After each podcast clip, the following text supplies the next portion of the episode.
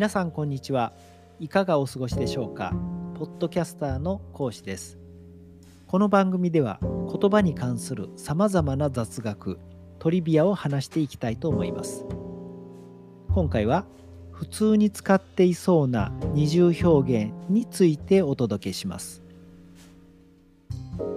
間違った日本語の代表例ともいえる二重表現についてです。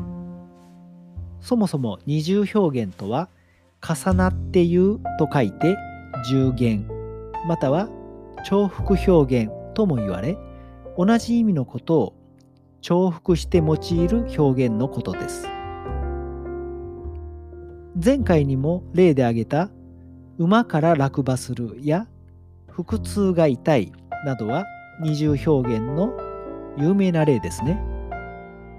今回はこのような分かりやすい間違い例ではなく気づかないうちに誰もが使っていそうな例を集めてみました。ご自分でも使っていなかったか考えながら聞いてみてください。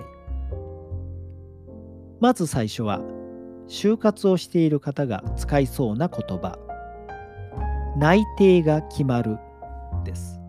これは内定の定はもともと決まる定まるという意味があり内定という言葉自体で内々で決まることを表しています。そのため内定が決まるでは二重表現となってしまいます。この場合は内定するが正しいことになります。次に過半数を超えるです。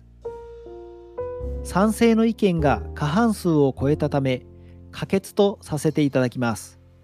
とどこかの司会者が言いそうな言葉です。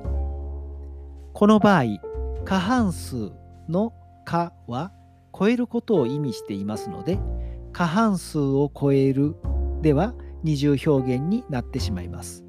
従いまして半数を超えるまたは過半数に達する。過半数を占める。といった方が正しいことになります。